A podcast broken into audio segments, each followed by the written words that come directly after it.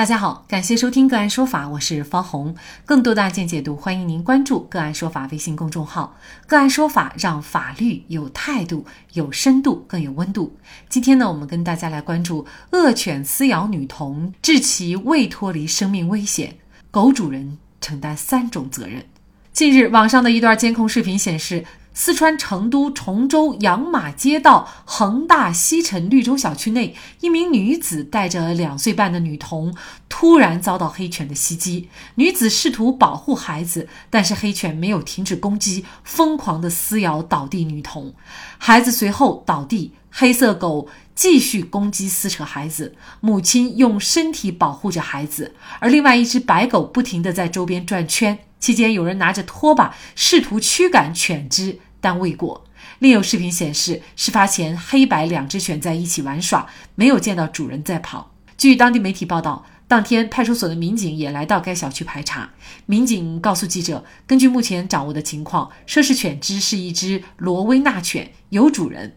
罗威纳犬身体强壮，动作迅猛，气势强悍，已经被多座城市列为禁养犬。当天晚些时候，崇州警方对此事进行了通报，称被咬女童唐某全身多处咬伤，右肾挫裂伤，右侧肋骨骨折，经全力救治，已完成伤口清创手术，生命体征平稳。据崇州市联合调查工作组最新通报，涉事罗威纳犬及其主人唐某均已被找到，唐某被依法采取刑事强制措施，案件正在进一步的侦办中。记者了解，唐某并非涉事小区的业主，自称狗是从家里偷跑出来的。狗从家里偷跑出来，唐某是否就可以以此来推卸责任？就这相关的法律问题，今天呢，我们就邀请云南财经大学法政学院副教授、蓝莓律师事务所律师简坤义博士和我们一起来聊一下。简律师您好，你好，好，非常感谢简律师哈。应该说呢，狗咬女孩这一幕啊，让我想起了八达岭动物园老虎咬死人拖走的那一幕啊。但是这个比那个更让人触目惊心，因为老虎吃人呢是发生在野生动物园，而且呢车上的人是在没有遵守不下车的规则的情况下。这起惨剧才得以发生，但是这起事件呢，就发生在我们每天赖以生活居住的小区，这给我们这些普通人啊，也是当头一棒啊。那很多网友都在声讨狗主人，您认为本案当中狗主人要承担一个什么样的责任呢？啊，狗主人应该承担的责任呢，应该分三个方面来看啊。首先呢，毫无疑问，狗主人的行为呢，已经构成了民事侵权，这个侵权赔偿的责任。那第二方面的责任呢，在我看来呢，狗主人还要承担行政责任。我们的这个行政法规范是有明确规定的，比方说需要办理登记，比方说要给狗这个拴绳，不允许它进入到一些特定的场所和场域啊，这些我们的行政法规范呢都有相应的规定。那么我们看到这个案件当中呢，这狗呢实际上没有进行这样的一个拴绳的行为。啊，实际上这在行政法领域呢，也是一种违法行为。那么狗主人可能要为此受到接受行政处罚的这样的一个责任。那么第三个责任呢是刑事责任。那么第三个方面呢是狗主人这个呃，因为其过失行为而导致了两岁女童啊这样严重的伤害后果。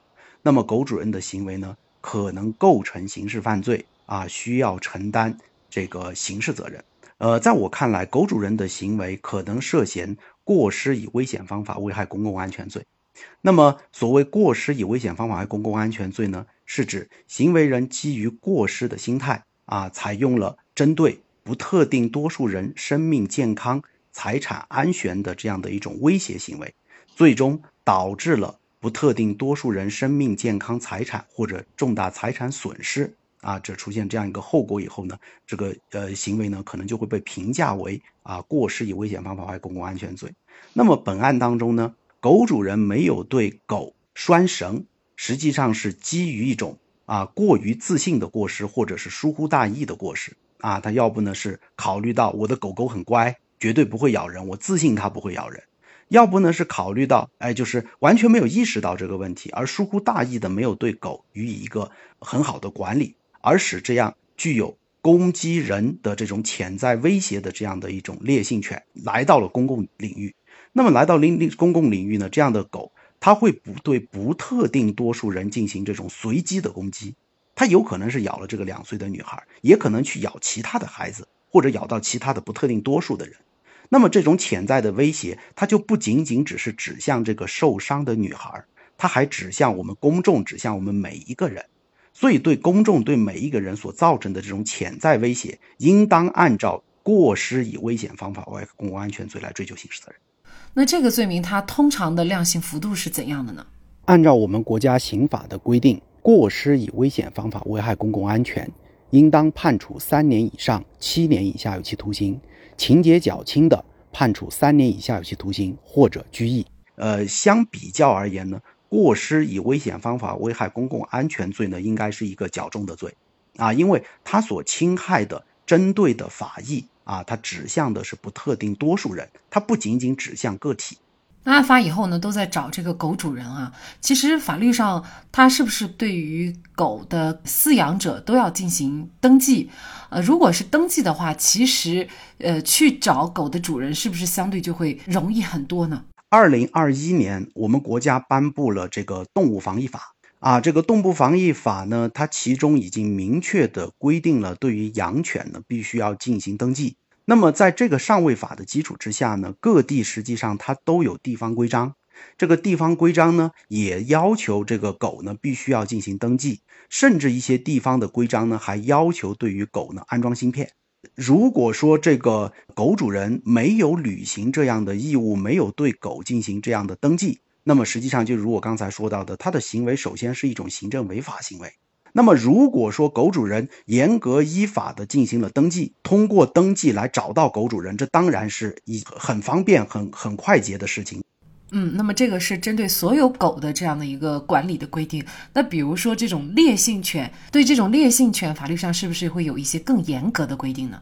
在我们很多的这个地方规章当中，实际上对养狗呢进行了明确的规定的，就是哪些狗是可以养，哪些狗是不可以养。除了军犬、警用犬、特殊用途的这种。犬种以外呢，各地的这个规定呢，甚至严格限制呃饲养这种具有攻击性的这种烈性的大型犬。那法律上是否有规定，就是不能够把这样的烈性犬带到一些公共场所呀，或者是人员密集的小区呢？其实根据我们的这个国家的动物防疫法当中规定，哈，对于这个。不仅仅是烈性犬了，它所有的这个犬种会限制一定进入的区域的。比方说学校、剧院、体育馆这种人员密集区，它都是有一定的限制，不允许将犬带入到这样的区域的。动物它有有两个本能，第一个本能是它在它有一定的领地意识，如果周围出现了大量的密集人员以后呢，会引发动物的这种攻击的天性。第二呢，就是作为动物啊，它一般会选择喜欢攻击比自己弱小的啊这种其他动物。我们可以看到，你看那狮子，它攻击野牛的时候，它也是找小牛来咬，它很少直接对抗公牛。如果把这些狗一旦带到了这样人员密集区，那么一方面呢是会激发它对于领地意识的一种攻击性，另外一方面呢是它会专门挑选那些比它弱小的。对象进行攻击，所以我们看到很多的这个狗咬人的这种案件当中，攻击的都是孩子，其实就是这个原因。那么物业公司它对于外边进来的狗，呃，没有做好一个管理，就进入到小区，呃，伤害孩子，那物业是否要担责呢？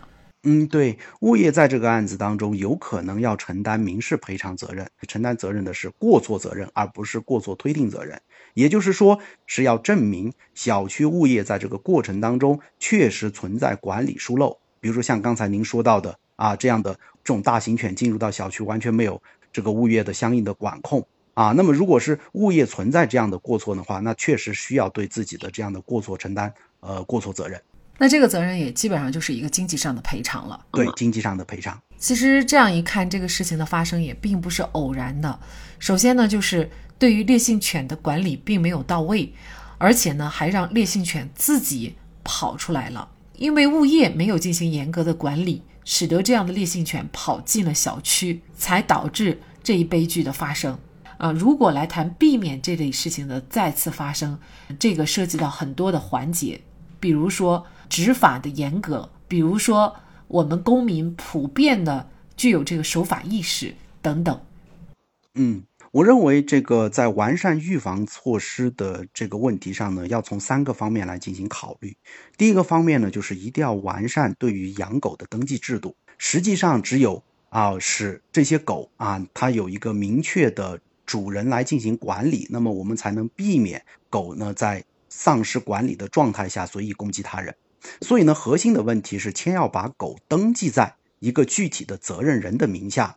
啊，那么这个责任人才会因为自己的登记而对这个狗的照管具有一种敬畏心啊，具有一种责任心。我们会发现哈，实际上还有一些这种案例当中，狗攻击人士，实际上这个狗呢是被遗弃掉的。我们的法律现在也有明确的规定，如果被登记了的狗，那么是不能进行这样随意的遗弃，然后呢使之成为野狗，来造成公众的潜在威胁。这通过这样登记的方式呢，实际上是能够有效的啊提升。这个养狗者的对狗的这种这个责任心，以及这种其中对于法律的一种敬畏心、敬畏感啊，那么这是我认为的第一个方面需要做到的。那么第二个方面呢，我认为在养狗的过程当中呢，一定要规范养狗的行为。那么刚才我们说到的，比方说要为狗牵绳。啊，那么要限制狗进入到一些特殊的领域，尤其是孩子比较多的领域，比如说幼儿园、小学。因为刚才我说到一个特点，狗它会选择比它弱小的对象进行攻击，这是动物本能。那么让狗有机会接触，特别是接触孩子，这会引发狗的这种攻击的自然的这样的一种本能。即便进行登记了的狗，在在饲养的过程当中，也严格要依依照法律的规范去做。第三个方面呢，在我看来就是一定要完善落实惩罚措施。为什么我们前面建立的这些制度它没有得到有效的落实？为什么有人养狗他偏偏就不去登记？为什么有人遛狗他就是不牵绳？就是因为最后导致结果了，最多就是赔钱。所以，人们对于法律没有建立一种敬畏感以后，它的法治文化很难在现实生活当中被落实贯彻，变成了纸上谈兵。所以呢，我们下一步呢，应该是将我们已然出现的、已然已经规定的这些法律法规，让它变成活的法律法规啊。对于没有登记的狗。严格的对狗主人进行行政处罚，造成了后果的，该追究民事责任追究民事责任，该追究刑事责任追究刑事责任，要形成一批有威慑力的这种判例啊，使养使人们培养起一种养狗的法治意识。那么，我觉得这样的悲剧才能真正的在日常生活当中被避免掉。有专家指出啊，管理不文明养犬应该像查酒驾一样严格，才能取到效果。要让养狗必办证、遛狗必拴绳的观念，像喝酒不开车一样深入人心，成为习惯，不文明养犬行为才能绝迹。但是谁来监管呢？中国有多少警力？那么多养狗的人，能管得过来吗？根本上的转变需要从我们每一个人开始。养狗人要认识到，遛狗不拴绳是对他人生命健康安全的漠视和放任，而我们公民也可以进行劝说。对这种违法行为，向居委会、公安机关举报。昨天晚上，女孩母亲称，孩子仍然有感染风险，没有脱离生命危险。母亲在接受采访的时候哭着说：“女孩被咬以后，还在安慰妈妈不要伤心。”我们共同祝愿这个坚强乐观的小女孩能够脱离生命危险，早日康复。我也相信，如果每一个人都能做好自己，这样的事情是不会再次发生的。好，在这里再一次感谢云南财经大学法政学院副教授、蓝莓律师事务所律师简坤义博士。那更多的案件解读，欢迎大家关注我们“个案说法”的微信公众号。另外，您有一些法律问题需要咨询，都欢迎您添加幺五九七四八二七四六七这部手机号的微信号向我们进行咨询，我们会将您的问题转给我们专业资深的律师进行解答。好，感谢您的收听，我们下期节目再见。